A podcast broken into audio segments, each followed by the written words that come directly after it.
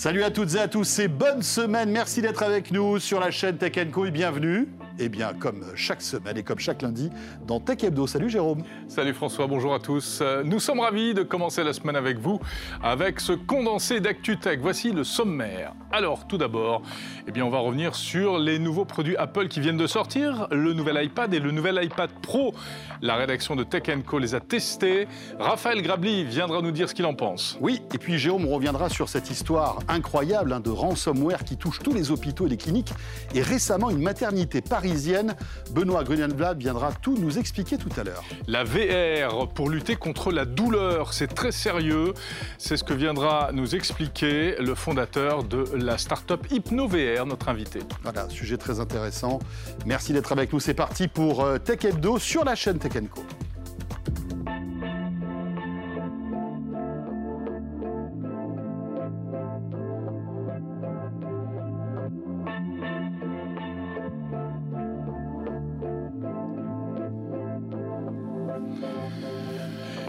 comme chaque lundi soir, hein, François, on reprend les bonnes habitudes. On reprend les bonnes habitudes et on est ravis de vous retrouver. Bien sûr, sur la chaîne Tech Co que vous pouvez retrouver sur les box, sur la chaîne YouTube aussi, bien sûr, sur l'appli RMC BFM Play. N'hésitez pas à retrouver bien en linéaire cette chaîne et surtout euh, cette émission. Et puis après, euh, aller papillonner sur le replay. Voilà, où il y a plein, plein, plein d'émissions qui vous attendent. Allez, on attaque avec l'actu.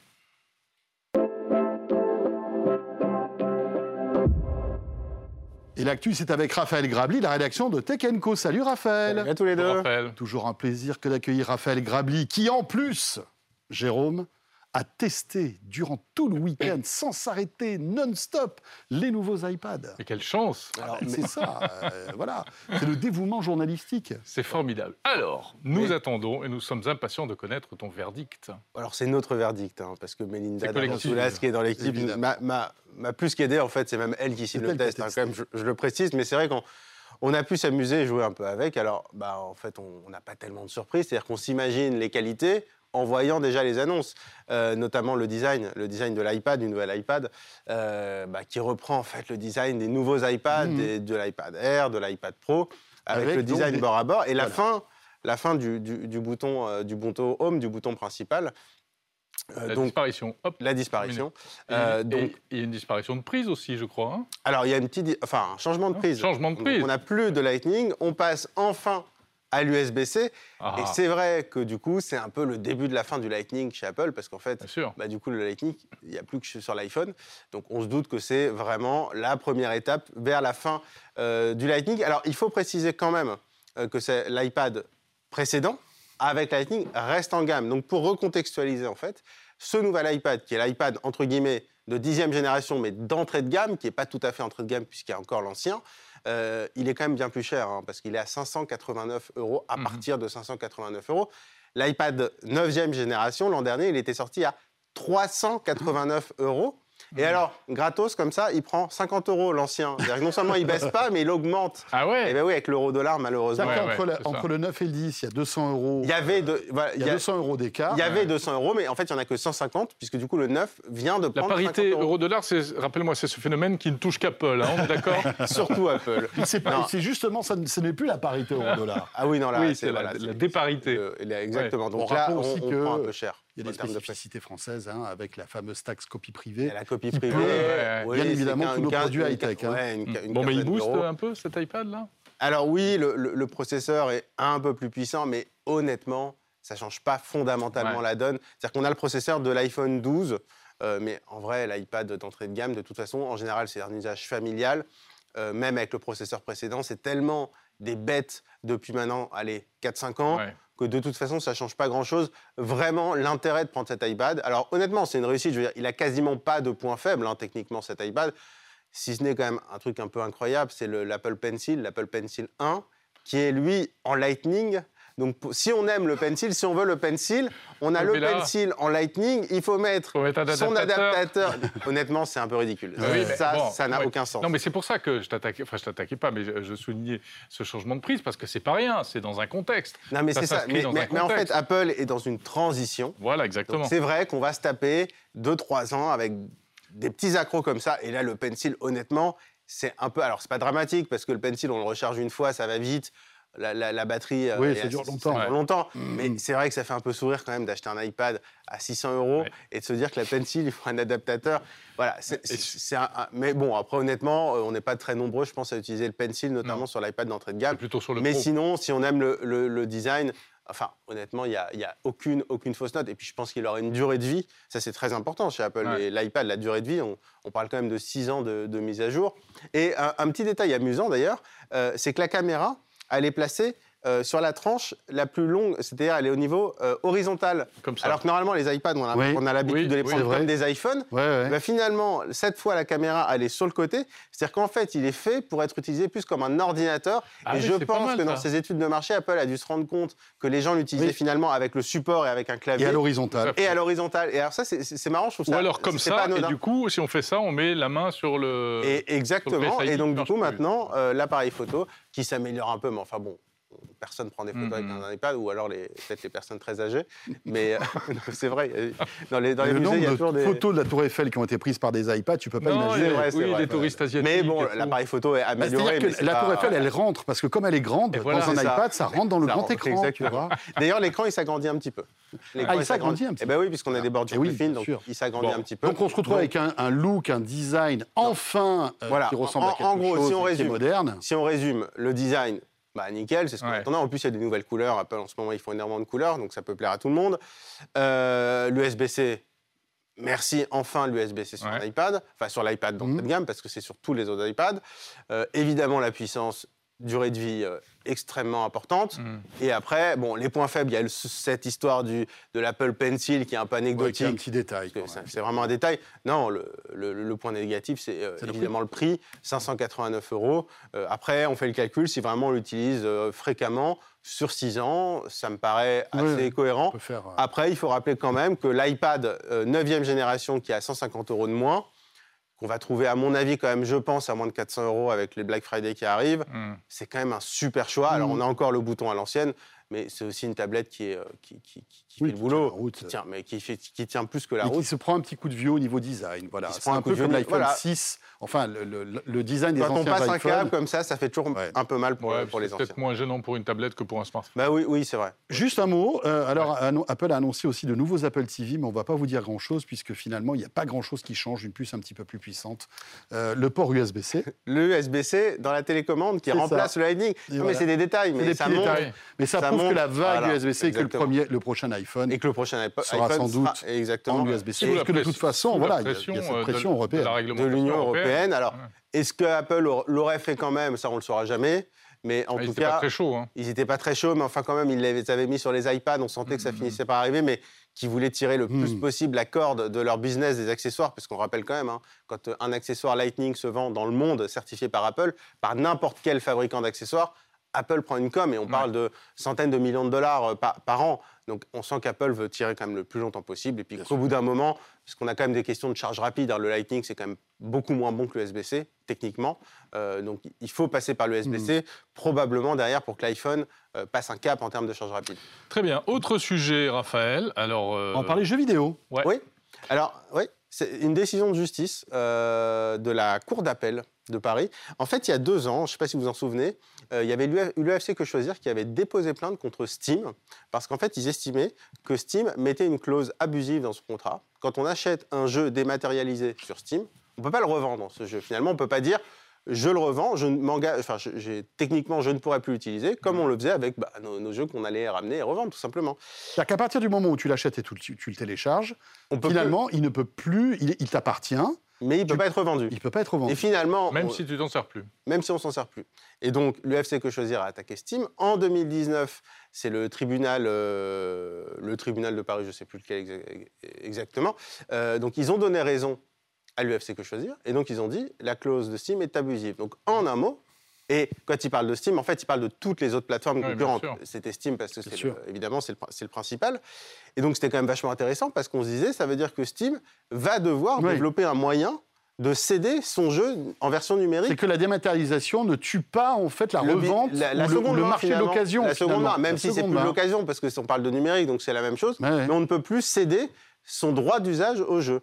Et donc c'était hyper intéressant. Évidemment, Steam a fait appel. Mmh. La Cour d'appel de Paris a rendu euh, un arrêt euh, le 21 octobre, ça a été euh, rapporté aujourd'hui par l'Informé, un nouveau site qui, s'est lancé récemment d'ailleurs. Mmh. et donc la Cour d'appel a invalidé la première décision et a dit non, cette clause de Steam n'est pas abusive, elle est parfaitement licite.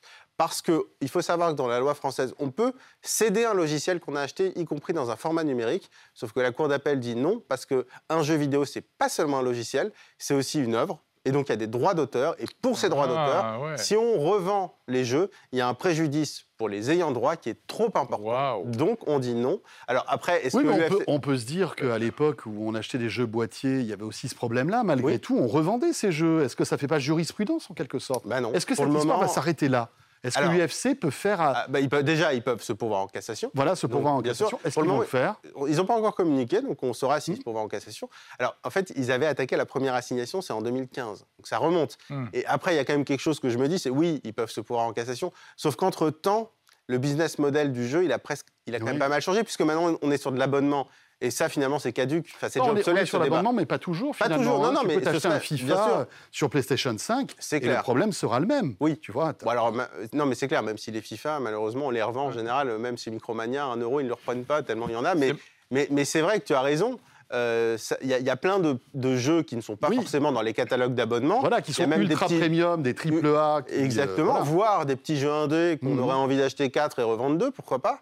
Euh, donc, je suis d'accord avec toi, ça resterait hyper intéressant, mais ça voudrait dire que Steam devrait développer quand même oui, oui, tout un, système. un moyen, tout un système. Mais ça me paraît assez peu probable. C'est intéressant. Oui, mais il y aurait peut-être une réponse à ça, ce serait les NFT.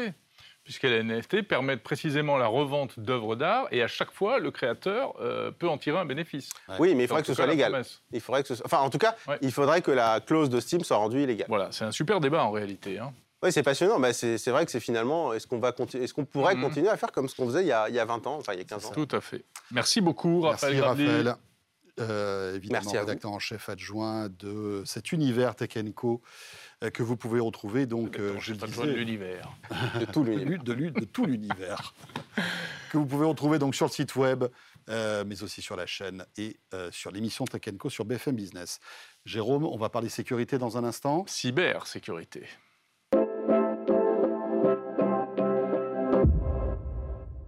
Jérôme Colombin.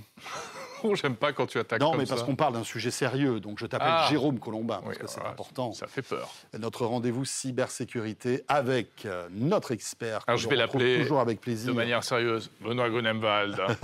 bonjour. Messieurs, bonjour. Bonjour, monsieur Benoît, euh, spécialiste de la cybersécurité au sein des aides France, euh, expert cybersécurité. Benoît, on va revenir Malheureusement, sur un sujet qu'on évoque de temps en temps hein, euh, dans Tech Hebdo et euh, évidemment dans tous les médias, c'est les ransomware, avec encore une fois, Jérôme, une attaque, notamment là d'une maternité qui s'est déroulée il y a quelques jours. Et oui, contre des organismes de santé, des hôpitaux, des maternités, euh, mairies également.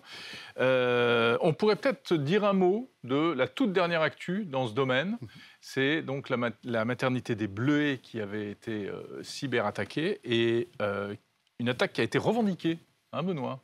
Complètement. C'est assez extraordinaire. Hein, le service communication de cette compagnie mafieuse qui s'appelle Vice Society mmh. a revendiqué l'attaque et donc demande le paiement de la, de la rançon contre quoi euh, il pourrait ne pas diffuser les données. Mais on sait que payer la rançon n'est pas du tout une solution et qu'on ne peut pas faire confiance euh, à ces groupes d'attaquants euh, dont le métier est justement, en particulier pour Vice Society, de s'attaquer soit aux entreprises, soit aux administrations, aux écoles, mmh. aux hôpitaux. et Vice Society, à contrario d'autres groupes d'attaquants, a décidé qu'il serait tout à fait dans leur éthique d'attaquer des écoles et ou des hôpitaux. Dans leur éthique. Et là, on va parler de... des maternités quand même. Ah J'aime bien leur notion de l'éthique. Hein. Oui, tout à fait. Euh, alors, cette maternité, concrètement, elle, comment a-t-elle été impactée euh, par ce ransomware, on le sait Elle a été impactée euh, parce qu'elle a lancé un plan blanc, c'est-à-dire le plan pendant lequel tout le système d'information n'est pas disponible et euh, les admissions, mais également les traitements sont passés en mode manuel avec le bon vieux crayon et papier. donc retour au fonctionnement avant l'informatique. Plus fuite de données?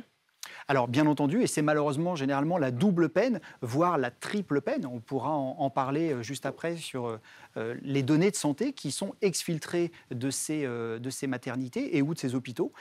donc la, première peine, c'est l'arrêt du système d'information. Mmh. La deuxième peine, c'est l'extorsion de fonds avec le rançongiciel, notamment là, on a 5 millions de, de mémoires. Et, et, puis ensuite, la troisième extorsion, c'est de faire chanter ceux dont les données ont fuité. Donc euh, ça, ça pourrait être euh, beaucoup plus tard, en fait, euh, sous forme de, SMS, de mails, de choses comme ça ah, on, distingue le, l'hameçonnage mmh. qui pourrait reposer sur les données de santé qui ont été volées, donc ce qui pourrait permettre de faire un hameçonnage d'une très très grande qualité, mmh. surtout quand on sait que l'intelligence artificielle permet même à des acteurs qui ne parlent pas la langue de pouvoir écrire des textes dans leur langue maternelle, mmh. d'utiliser un outil de traduction il en existe des très performants et gratuits bien traduit en plus. qui reposent sur l'intelligence artificielle et qui sont capables de nous, euh, de nous fournir du contenu d'excellente qualité. Et avec nos données personnelles, ces, euh, ces, informations sont vraiment euh, très précises. Alors cette attaque, c'est étonnant parce qu'elle a eu lieu le 9 octobre dernier, donc ça mm. remonte à quand même à pas mal de temps. Et il faut savoir que cette attaque a impacté les, les moniteurs de, des électrocardiogrammes des fœtus qui d'un coup se sont éteintes. Imaginez un petit peu le stress des parents et du personnel soignant. Pendant dix jours, il y a eu donc un impact. Hein. il y a des salles de maternité qui mmh. ont été fermées, etc., etc. C'est dingue quand même hein, l'impact que peut avoir tout ça. Hein. Pourquoi cette multiplication euh, d'attaques contre des, des hôpitaux et des organismes de santé en fait? Il y a plusieurs raisons. La première, c'est que euh, on le voit, les objets connectés sont omniprésents euh, dans, les, dans les hôpitaux ainsi que dans les écoles. Hein. On, a aujourd'hui des tableaux blancs électroniques mmh. et ces objets euh, n'ont pas forcément la possibilité d'embarquer des solutions de sécurité. Donc ils sont assez vulnérables. Ah D'une manière générale, à partir du moment où vous êtes connecté à Internet, donc un établissement de santé et ou un établissement scolaire l'est, eh bien vous avez des accès. Et ces accès, on va les retrouver soit grâce à de l'hameçonnage, donc on va vous envoyer un message pour récupérer récupérer votre login et votre mot de passe pour rentrer dans le réseau, soit certains euh, brokers, donc des AI brokers, vendent ces accès. Donc, si vous êtes un cybercriminel, soit vous faites vous-même la campagne d'hameçonnage, soit vous dites j'achète sur Internet. Sur, le, sur étagère des accès. Directement des accès. Donc, vous en achetez 10, 20, 30 000. Comme, comme euh, je peux acheter, par exemple, des faux numéros de carte bleue, des trucs comme ça. Complètement. Divers services dans le Darknet, vous allez retrouver ces, euh, ces accès qui vont vous permettre de rentrer. L'étape initiale, et une fois que vous êtes malheureusement dans le système d'information, eh bien, vous découvrez ce qu'il y a et vous allez implanter, récupérer des droits et ensuite chiffrer. Ouais, donc ce n'est pas qu'ils sont spécifiquement visés, mais c'est qu'ils sont vulnérables. Donc euh, on saute sur eux euh, comme euh, les malfaiteurs qui attaquent les personnes âgées parce qu'elles se défendent moins bien. Quoi. Complètement. un truc sympa, vraiment. Complètement. Et, il y a aussi un retentissement qui est très fort parce que si une mairie est attaquée, euh, celle-ci ne sera plus capable de délivrer ses services. Euh, par exemple, euh, livrer des, repas aux personnes âgées, gérer sa ah ouais, Les conséquences sont énormes. Les conséquences sont énormes, ce qui est le cas également pour des, établissements de santé et ou des établissements scolaires. Le, voilà, l'impact est tellement énorme que c'est forcément médiatisé, mais beaucoup, beaucoup de petites et moyennes entreprises font les frais, de ces cybercriminels. Euh, on a une minute encore pour parler des, recours. Qu'est-ce qu'on peut faire euh, alors Parce qu'en plus, on dit à ces entreprises, surtout, il ne faut pas payer. Mais bon, c'est bien gentil. Hein effectivement, le premier conseil est de ne pas payer. pas beaucoup d'argent en plus, c'est ça qui est débile. Il y a des tensions, effectivement, il y a des tensions budgétaires, budgétaires sur les hôpitaux qui sont énormes. Euh, et, on voit par exemple pour Corbeil-Essonne qu'il va falloir à peu près 7 mois pour reconstruire le système d'information et que cela va coûter 7 millions. Donc la rançon, on ne peut pas forcément comparer les deux, hein, mais la hmm. rançon était demandée de 10 millions et le coût pour reconstruire le système d'information est de 7. Donc, Espérons euh, qu'avec ce nouveau système d'information, il y aura plus de sécurité et de garde-fous que le précédent, que ça serve au moins à ça oui. aussi. Et, donc, si on est patient, eh bien, euh, cybermalveillance.gouv.fr a mis en place un formulaire qui mhm. permet de faire un dépôt de plainte simplifié, notamment si nos données ont été utilisées, sorties. Donc, elles ont été sorties de, de l'hôpital. Pour les particuliers, vous voulez dire Pour les particuliers qui se sont euh, fait soigner dans cet hôpital et dont les données sont sorties. Si c'est avéré, si vous sentez que vos données ont été utilisées, déposez plainte. Oui, comment on peut le savoir ça? Notamment en recevant des hameçonnages ah très ciblés euh, ou en ayant euh, des recherches qui sont faites hmm. sur, euh, sur le Darknet. Merci Benoît. Merci, beaucoup. pour toutes ces à la fois passionnant mais effrayant. Hein. C'est le moins qu'on puisse dire. Le ransomware. Rappelons que vous êtes expert en cybersécurité chez EZ France. Benoît, merci. Il est temps de retrouver notre rendez-vous Tech Care, Jérôme. On va parler hypnose.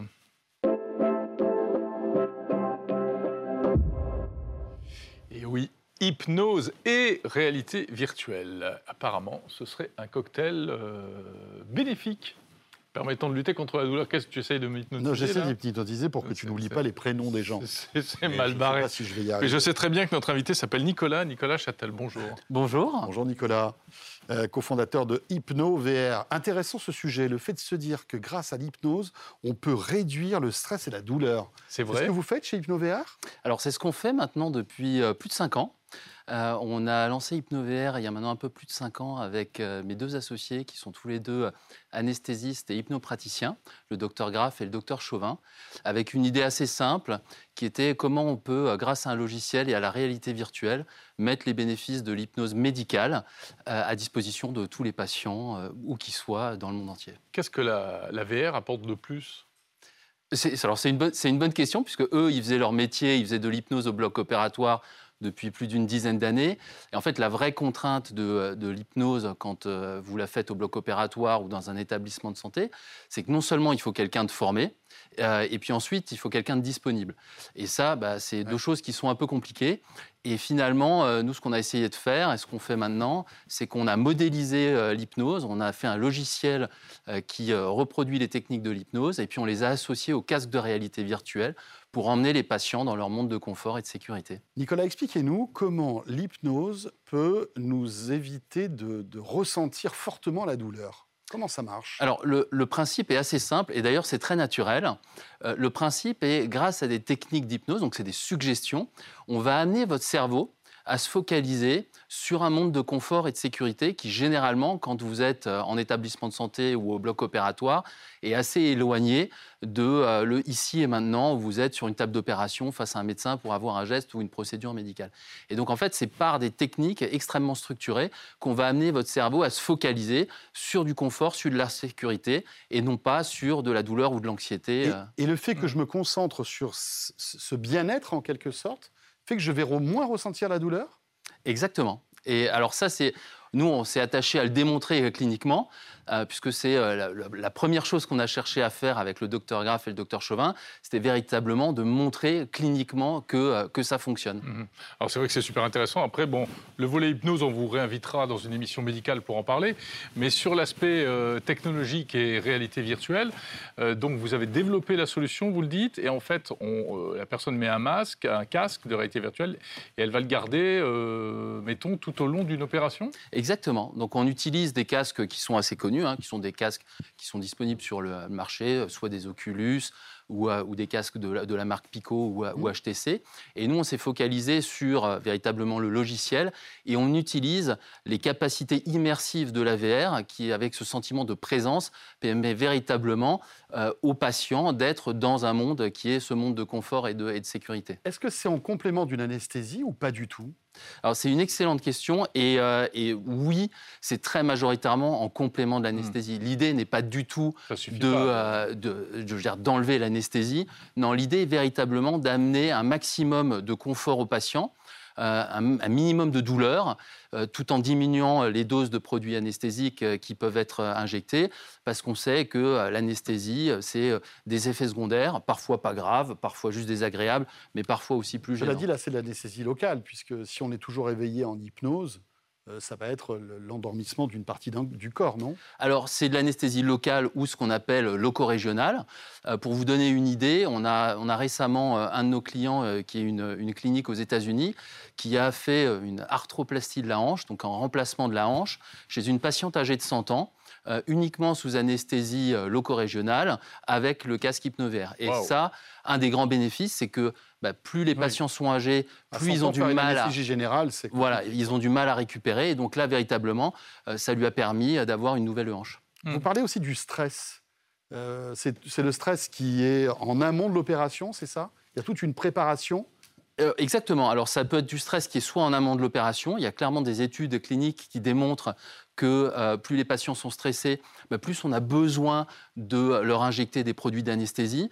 Les chirurgiens dentistes, chez qui HypnoVR est utilisé aussi, vous disent très clairement euh, qu'un patient qui vient chez un chirurgien dentiste et qui est stressé, il va saliver plus, donc il va cracher plus, ça va prendre plus de temps. Euh, et, puis, et puis après, de façon plus globale, il y a aussi dans des actes qui ne sont pas au bloc opératoire, typiquement des gens qui sont stressés euh, avant de faire une IRM ou un scanner, ben, ça permet aussi, grâce à la rémanence de, de, l'effet, d'avoir une meilleure acceptabilité de, de l'acte.